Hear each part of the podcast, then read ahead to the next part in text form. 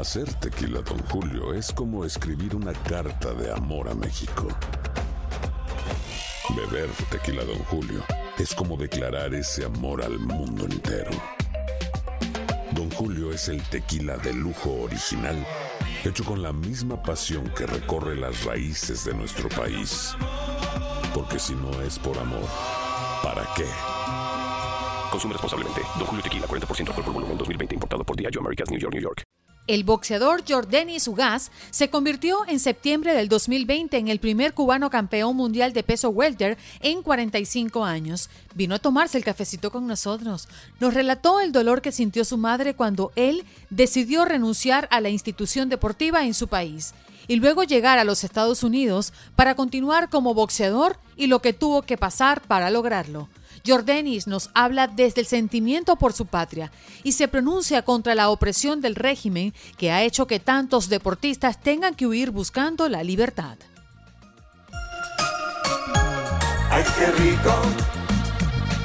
Tomarse en la mañana un cafecito calientico. Buenos días, América. Ronnie, muy buenos días, Jordanis. Te estoy despertando, pero con un buen cafecito. No te me puedes quejar, ¿vale? Sí, despertándome aquí. ¿Qué tal? A todas las personas que nos están viendo. Gracias a ti por la oportunidad de conversar un buen rato con un cafecito. ¿Cómo te tomas el café? ¿Cómo te gusta? Oh, depende, a veces me lo tomo con leche, hoy me lo estoy tomando con leche. Oh, o sea, un espumosito, pues. Sí, y a veces cubano, que es más fuerte. Uh, ah, no, pero eso sí levanta muertos. quiero, contarte que cuando trabajamos en cabina, cuando pues esta pandemia todavía no nos había refugiado en nuestras casas, en nuestra cabina en Univisión pasaba siempre algún compañero, porque pues trabajo, tengo la fortuna de trabajar con muchos cubanos, y pasaban con un shotcito eh, todas las mañanas alguien diferente y decía, Andreina, ¿quieres cafecito? Y cuando yo volteaba y sabía que era cubano, esa era la promesa de despertarme ese día. Así que sé muy bien de lo que me estás hablando. Sí, sí, yo Bueno, vamos a hablar de tu historia. Hoy queremos hablar y, y hacer un poco de reflexión sobre cómo viven los deportistas en Cuba.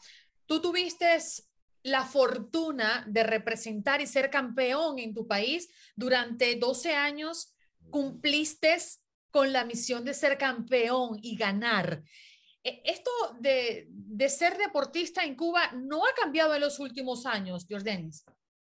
Eh, bueno, no he estado en Cuba por, por 11 años ya, la verdad no, sé mucho, le he perdido la pista eh, a las cosas, pero posiblemente no haya cambiado mucho, como que un 90 grados, no, no creo que haya cambiado, todo está más o menos como yo lo dejé, pienso. ¿Cómo es la vida de un deportista cuando tú estuviste allá? Porque sabemos que ya hace 10 años te viniste a los Estados Unidos. ¿Cómo es la vida de un deportista en Cuba, Jordan? No, pues eh, todo el mundo sufre los problemas que hay del país, los problemas que hay del país, puede ser eh, no siendo deportista posiblemente se lo siente un poquito menos, porque tiene otro, otro tipo de vida. Una vida de escuela, yo tuve becado toda la vida, de los 14 años hasta que vine para acá prácticamente a los 22. Eh, y como digo, los problemas son para todo el mundo y las limitaciones son para todo el mundo, pero los deportistas posiblemente se la sienten un, un poco menos porque tienen otra vida. Mm. Siendo el mejor eh, peleador de Cuba en el año 2009, te peleaste con la institución y renunciaste, ¿no es así? Cuéntame un poco qué pasó allí. Sí, eh, fui el mejor peleador cubano desde el 2006 al 2009. Y 2009 gané el Playa fui el mejor peleador ahí en campeonato nacional. Gané mi, mi 12 campeonatos en 12 años consecutivos, campeonatos nacionales. Sí. Y pero ese año ya habían cosas que como que ya no me, no me gustaban y como que ya estaba llegando al límite ya y sí, pedí la baja. Fui con mi mamá a la ciudad deportiva y pedí la baja. Bueno, un día que nunca se me olvida porque mi mamá se puso a llorar. Sabes que los jóvenes tenemos otra visión de la vida, eh, más contentos. Tenemos otras cosas, la gente mayor y más los padres ven la vida diferente. Siempre recuerdo cuando fui ahí al comisionado la ciudad deportiva. mi mamá comenzó a llorar ahí. Siempre fue un momento muy triste para mí, para siempre.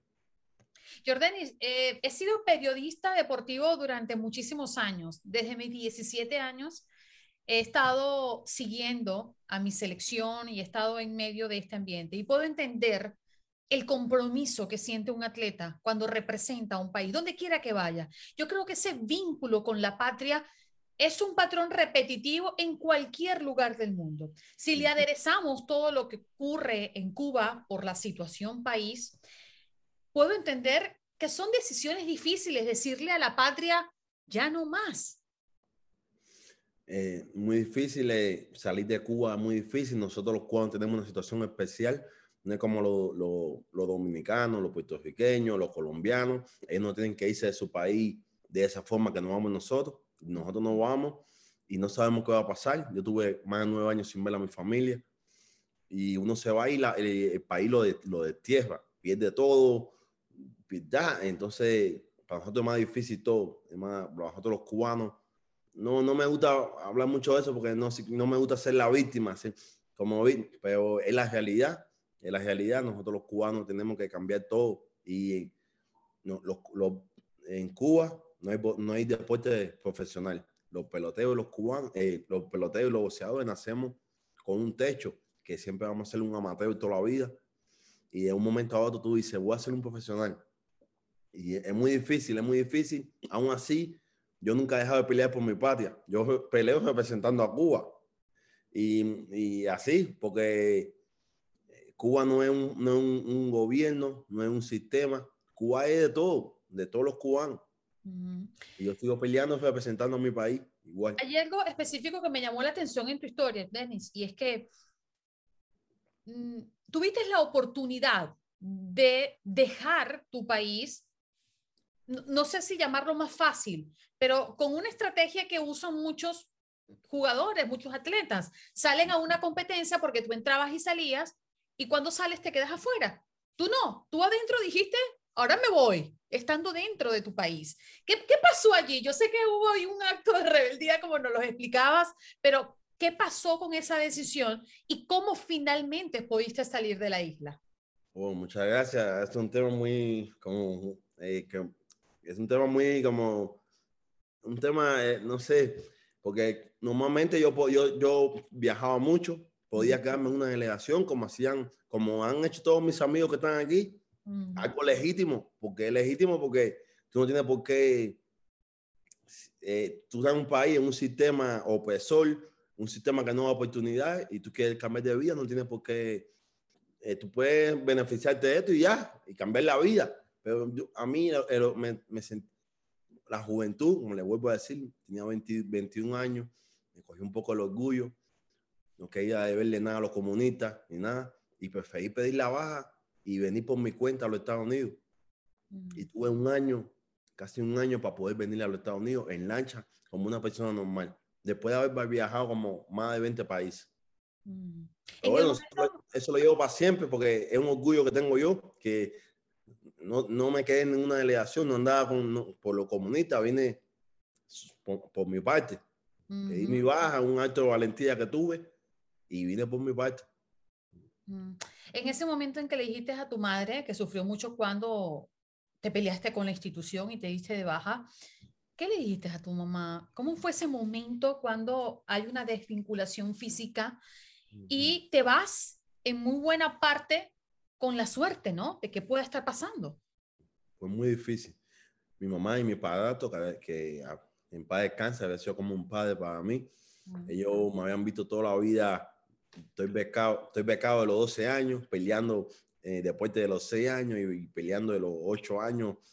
Y siempre estaban acostumbrados a verme en la EIDE, después en la ESPA nacional, después en la finca, que es el equipo nacional. O sea, hasta el tiempo vinculado a la vida, vinculado a, eh, vinculado a mi, a mi carrera, al momento que, que, no voy a hacer, que no voy a hacerlo más, eso fue para ellos un golpe muy, muy difícil.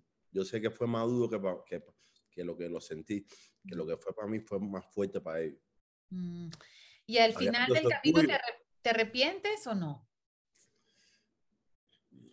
Eso no es una, una decisión difícil, como que si me arrepiento o no, tengo el orgullo ese que cuando mucho, no hablo mucho de esos temas, porque esos temas son muy difíciles.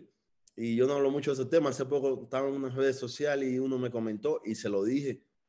Y yo podía hacer esto, mira, y yo no, no estoy aquí porque me quedé en una delegación en ningún país. Yo pedí mi baja y vine por mi cuenta, como una persona normal. Y una decisión, yo no sé, qué decirle. Eh, yo creo que más adelante, yo, si fue una decisión buena o...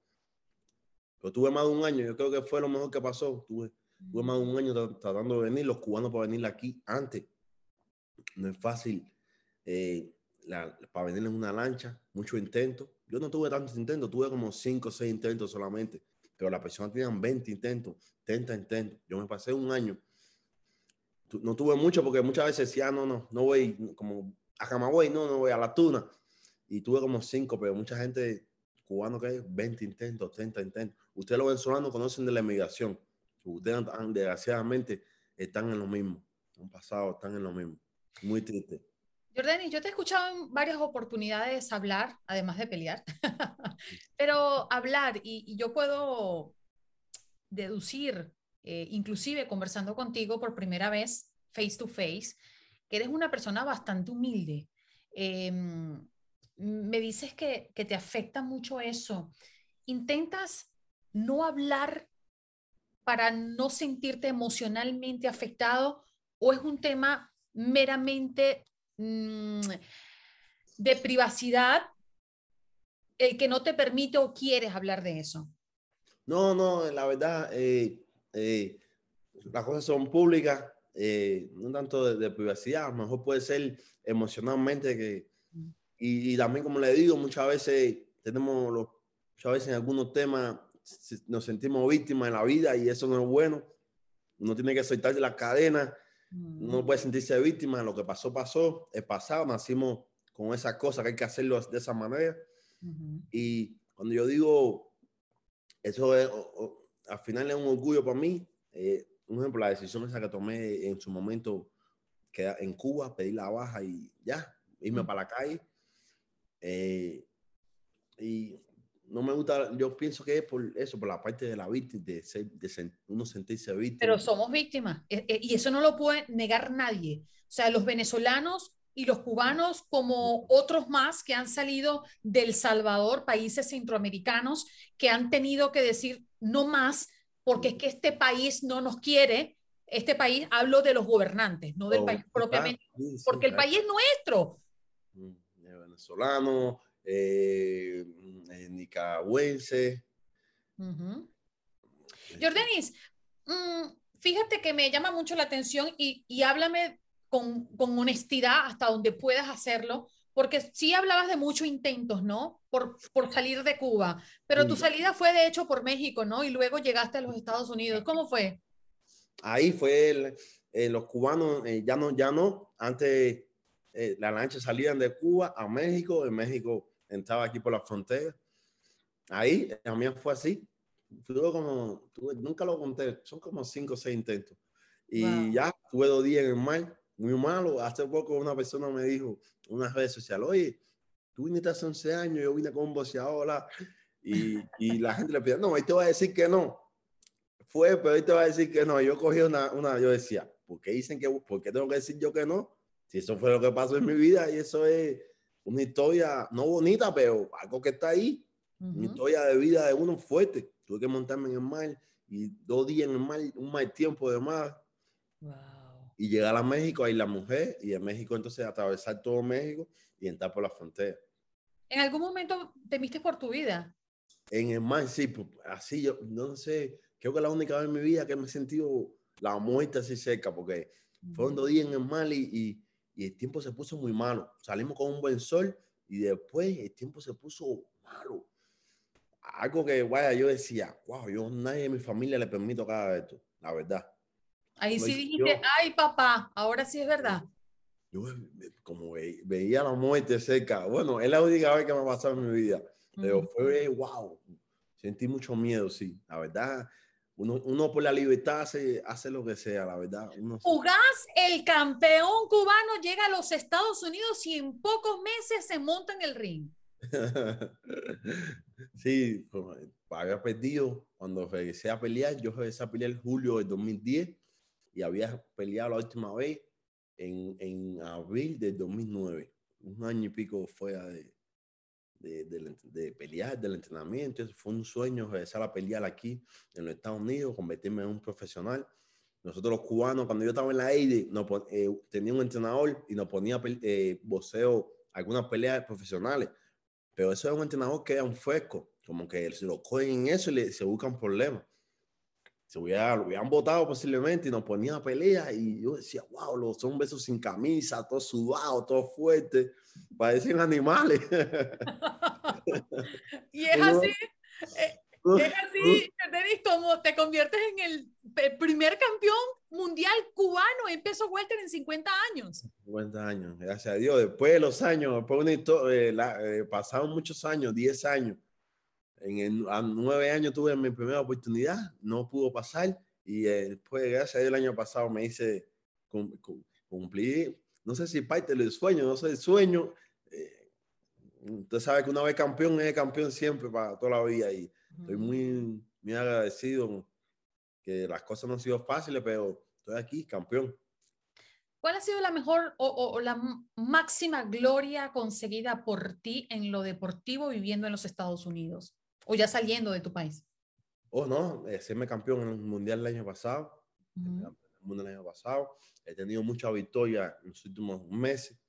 Hice campeón mundial de la Asociación Mundial de Boxeo regular, Pacquiao era supercampeón, que es como un estatus que no pelea, que no hace defensa voluntaria, que no nada. Y, y la AMB quitó, en un momento, hace unos meses, quitó, quitó a Pacquiao y me elevó a mí. Y Pacquiao es uno de los mejores atletas de la historia, uno de los mejores peleadores de, de, de la historia del boxeo. Uh -huh. Eso fue otra gran victoria para mí. Y he tenido muchas victorias. Estoy muy feliz, muy orgulloso de todo lo que he logrado aquí en Estados Unidos. O sea que esta entrevista la podríamos titular Jordanis Ugas destronó a Pacquiao. No, no peleamos, pero... pero lo destronó, es decir... No fue fácil para... apoderaste de su título. Nunca pensé que podía pasar porque Pacquiao es uno de los mejores peleadores de la historia, el peleador activo más famoso del mundo por mucho. Y, y, y, y nada, me tomó esa decisión. Una mañana me levanto y me levantan a supercampeón a mí. Y a él lo, lo quitaron.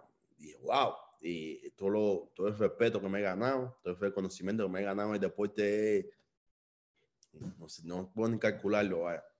Muy agradecido. ¿Podrías compartir con nosotros algún encuentro con un paisano tuyo, cubano? Bueno, estamos en eh, eh, Cuba, pues por excelencia, pelotero como mi país, y llegas a los Estados Unidos donde muchos cubanos actúan en uno de los de las mejores ligas del mundo. Ah. Eh, ¿Algún encuentro que, que, quieras relatarnos con nosotros, con un jugador cubano que diga, wow, estás aquí y tuviste esa sensación de victoria estando al lado de esa persona? Oh, yo tengo mi, mi, mi mejor amigo, mi mejor amigo, mi hermano, eh, Javier Chapman. Ah, no, entonces perdón, tu mejor amigo, perdón. Mi hermano es el lanzador, el lanzador de los Yankees. ¿Cómo fue ese encuentro? No, nosotros hemos vivido juntos, vivido con él, hemos pasado, bueno, casi por 10 años pasé fin de año, Navidad, wow. aquí junto con él.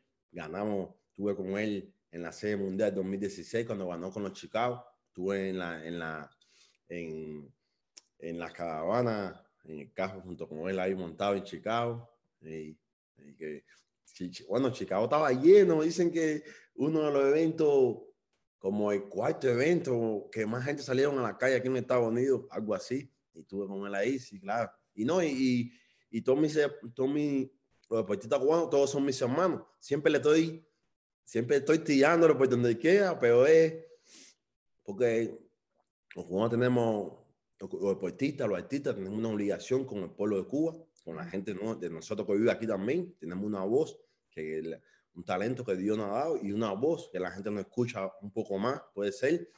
Y hay que denunciar la dictadura y hay que pedir un mejor país para nuestra gente. Y siempre yo estoy en eso, donde quiera que me paro, estoy en eso, pero eh, los deportistas cubanos casi todos son mis hermanos, los conozco casi todos, son mis amigos.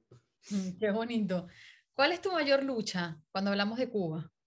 De Cuba es denunciar los abusos que pasan ahí, un gobierno opresor, un gobierno chantajista, un, una tiranía que no da oportunidades ni libertades a las personas, eh, siempre pidiendo un mejor país para la gente. Yo salí, pero los que se quedaron atrás merecen un mejor futuro. Muchos compañeros míos, eh, compañeros míos deportistas, que, que no pudieron ser campeón y no podían viajar como yo y se quedaron en Cuba. Aquí hubieran sido profesionales, hubieran sido campeones a lo mejor, hubieran podido hacer cosas grandes en la vida, pero en Cuba, como no hay boxeo profesional, por el sistema, ya se quedaron y no, y no pasó nada con su vida, desgraciadamente. Y uno nace en Cuba y tiene un techo, como le dije hace un rato, tiene un hombre te dice, aquí, nunca vas a ser profesional en la vida, tú siempre vas a ser un amateur. Nunca te vas a poder probar en la vida nada, ya, vas a ser un amateur toda la vida. Y, así. Eh, entonces, eh, esa es mi, mayor lucha, sí. Mi mayor lucha es ¿Tú crees que estando en un país como este, donde hay miles de cubanos viviendo en los Estados Unidos, ¿se ha hecho lo suficiente por el país, por Cuba? Es una pregunta difícil esa. Eh, una pregunta difícil, una pregunta muy legítima. Digamos, Cuba, 62 años, al lado aquí en los Estados Unidos, no hemos podido ser libres. Eh, mucha, no sé qué ha pasado. Eh, pienso, yo tengo 11 años aquí, pero pienso que hay un, que hay un movimiento. Yo siento que nunca había un movimiento como lo hay ahora. La gente hablando del país, la gente pidiéndole a sus su atletas, a sus artistas que hablen sobre Cuba. Eso nunca había pasado. Y los artistas y los deportistas, y nadie, hablaba, no importa, tenemos una dictadura y viendo como si tuviéramos Alemania o a, o a, o, o Argentina, vaya, o no sé, países normales y no tenemos un país normal, estamos aquí porque tenemos una dictadura. Si tuviéramos el país nosotros, muchos cubanos no estuviéramos aquí. A lo mejor, no, ya, a lo mejor yo vine a pelear, pero me fui a mi país. O mucha gente, o, el otro vine a cantar y se fue. Una persona vine a trabajar y se fue para su país. Igual que los venezolanos, yo sé que no le gusta emigrar. A casi a nadie le gusta irse de su país. Entonces, eh, pienso que a lo mejor pueden hacerse las cosas mejor pero ahora mismo siento que hay un movimiento muy fuerte de los cubanos que están despertando, están cogiendo las rebeldías, patriotismo, y los cubanos están cogiendo eso para atrás. Y como yo siempre digo, cuando yo hablo, cuando yo hablo eh, la, antes, la patria lo era todo para nosotros los cubanos. Está en la historia ahí. Carlos Manuel, Carlos Manuel de Cepe, uno de los, uno de los que dio la libertad a los esclavos para luchar, octubre 10, 68, le cogieron al hijo preso le dijeron, si deja la lucha, te, te, te damos a tu hijo. Y él dijo, no, mátenlo. Yo soy el padre de todos los cubanos. Y, y, y por la lucha por, por, su, por, su, país. La patria antes lo era todo. La patria antes estaba aquí. Era más importante que la madre. Lo, y están en toda la historia de todos los... Eh, Gajales, una, la madre de Maceo, que tuvo muchos, muchos hijos, que lo mandó a todos a la guerra. Llega uno que está muerto que se está moviendo de un palazo que le dieron y, y, hay una niña llorando y le dice, y le dice, tú empínate que ya cuando cumpla 14 años te va para la manigua.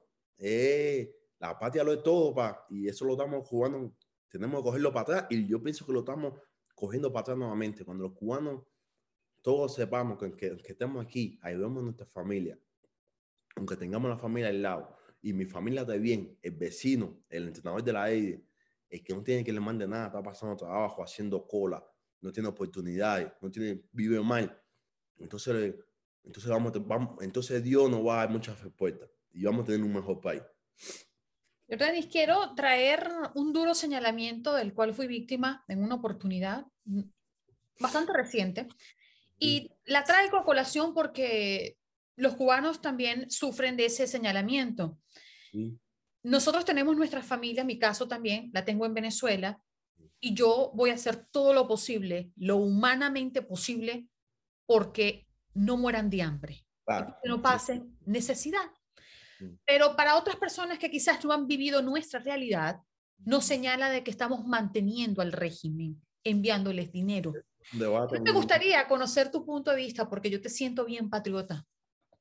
Es un debate muy difícil yo no voy a dejar que mi mamá muera de hambre, no voy a dejar que mi primo hermano muera de hambre, que mi papá muera de hambre. Lo que tenemos la familia en Cuba y lo que tenemos, y me imagino que a los venezolanos le pasa lo mismo. Lo que tenemos la familia allá es muy difícil no mandarle, tú no vas a mandarle dinero a tu familia porque eh, la dictadura lo va, la va a coger. Y, en caso de Venezuela, que también es una dictadura más asesina, bueno, la cabecilla de Latinoamérica es, es Cuba. Ya que Cuba termine, Venezuela termina también y termina todo el mundo posiblemente. Porque esa es, Cuba es la base del mal. Es la, Cuba es la, la cabecilla y la, es la que tiene la idea, la, la, sostenible más fuerte. La ideología esa perversa nace de, Cuba exactamente. Pero es un debate muy difícil. Uno no va a dejar de mandarle dinero a la familia y uno no va a de atender a su familia. Esa es la realidad. Uno va a seguir luchando y uno va a seguir hablando y denunciando y pidiendo un mejor país para nuestra gente, pero nunca va a dejar de, de, atender a la familia. Esa es la realidad, claro. Como le digo, voy a seguir hablando toda mi vida porque no tiene quien le mande nada. Y mi, pensamiento y mis oraciones están con ese que no tiene que le mande nada. Y cada vez que me acuerde de mi país, me voy a acordar de que no tiene que le mande nada. Mm. Pero es es un debate muy difícil un debate muy difícil y ellos, ellos siempre van a estar ganando esa guerra. Quiero trasladarme y te voy a cambiar de tema, si me lo permites, hablar otra vez del boxeo, pero es que muchos conocedores eh, acuciosos en el boxeo han dicho que a usted le han robado dos títulos, que usted ha sido víctima de robo en el boxeo. ¿Cómo te sientes tú? No, ese es otro tema difícil. Eh, te estoy tocando muchos temas difíciles. Todos temas difíciles, pero yo lo hablo, ¿no? Yo, yo no tengo problema en hablarlo. No, ese es otra cosa de victimismo. De, entonces, yo, a mi novia, me pensé que está ahí, yo le digo, me han robado aquí, me dice, a ti siempre te roban. Esa es mi, mi, mi fiancé que vive conmigo, jodiendo, me dice, ah, a ti siempre te roban, uh, yo te ni esto, lo otro. Y, y he, sido, he sido desgraciadamente, podía haber, haber, haber estado en otro lugar más, más rápido, me podía haber costado menos lucha si no hubiera sido perjudicado en malas decisiones al principio de mi café. Pero ya después, ok, cuando fui a pelear el campeonato 2009 con uno de los mejores peleadores americanos, Sean Porter, la mayoría de personas me vio ganar, la prensa me vio ganar y los jueces no, perdí por, un, no, dividida eso retrasó más mi, mi, ascenso a la cima, mi ascenso a, a ¿entiendes? A lo que a, lo, al objetivo. Pero esa es la vida, ese es boxeo, la vida no es justa, la vida es peor todavía.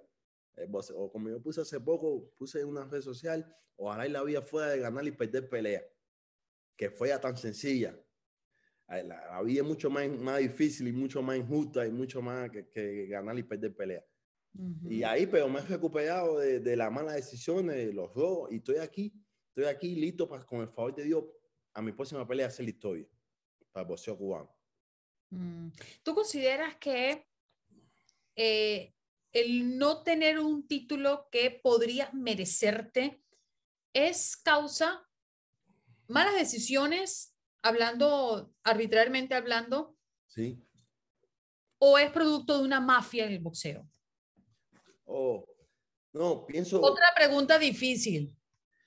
No, siempre, todo el mundo tiene su idea. Todo el mundo tiene su idea que en el boxeo es mafia. Todo el mundo tiene su idea que, que a los cubanos nos roban, que a los cubanos no nos dan oportunidades.